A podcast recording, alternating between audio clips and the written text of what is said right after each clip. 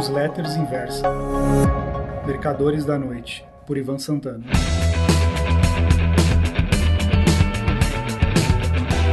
Oi, meus amigos. O título da crônica da Os Mercadores da Noite de hoje é Fazendas Reunidas Boi Magro.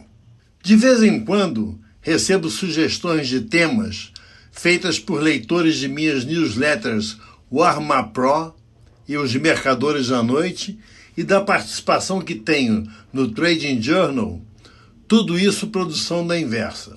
Na última terça-feira, entrou no site a seguinte mensagem: Será que o Ivan Santana tem alguma lembrança pitoresca, ensinamento sobre fazendas reunidas boi gordo? Fábio. E não é que tenho? O ano era 1996. Eu lançara pela editora Record meu primeiro livro, Rapina, ficção ambientada no mercado financeiro do Brasil. Foi um grande sucesso.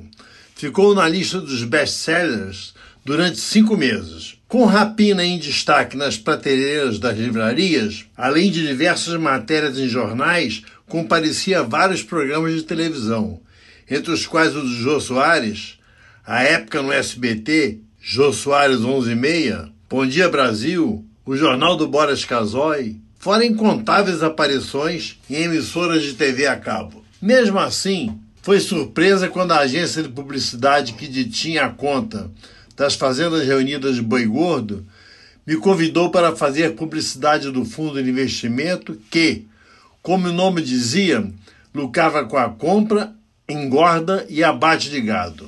Tratava-se de uma boa grana, mais do que eu ganhara até aquele momento em direitos autorais de rapina. Respondi que ia estudar a proposta e saí em busca de informações com amigos do mercado financeiro. Um deles foi direto ao ponto. Assim que o fluxo entrada barra saída de dinheiro se tornar negativo, Ivan, os caras vão quebrar. O negócio deles é uma pirâmide. Consciente de que poderia influenciar pessoas a fazer um péssimo investimento, telefonei para a agência e recusei a proposta. Não fez diferença para eles, pois acharam propagandista muito melhor.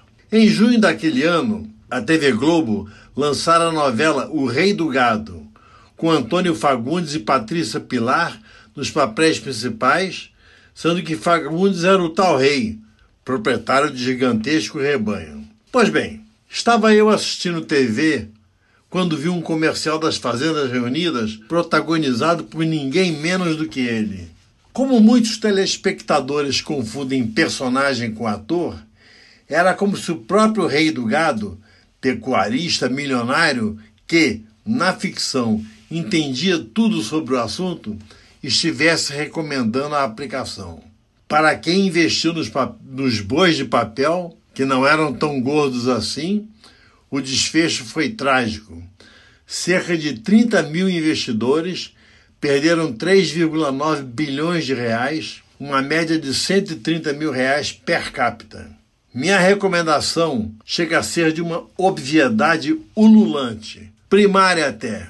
Não se deixem levar por comerciais mostrando a atriz da novela sendo recebida com tapete vermelho pelo gerente do banco e afirmando, em alto e bom som, que entrega toda a gestão do seu patrimônio financeiro a ele. Só há três caminhos para se ganhar dinheiro no mercado financeiro: estudando a fundo, aplicando com um gestor de confiança ou assinando publicações descomprometidas. Ou vocês acham que aqueles cabelos deslumbrantes da Gisele Bündchen são milagre da loção Pantene? com todo respeito ao produto e à modelo. Muito obrigado.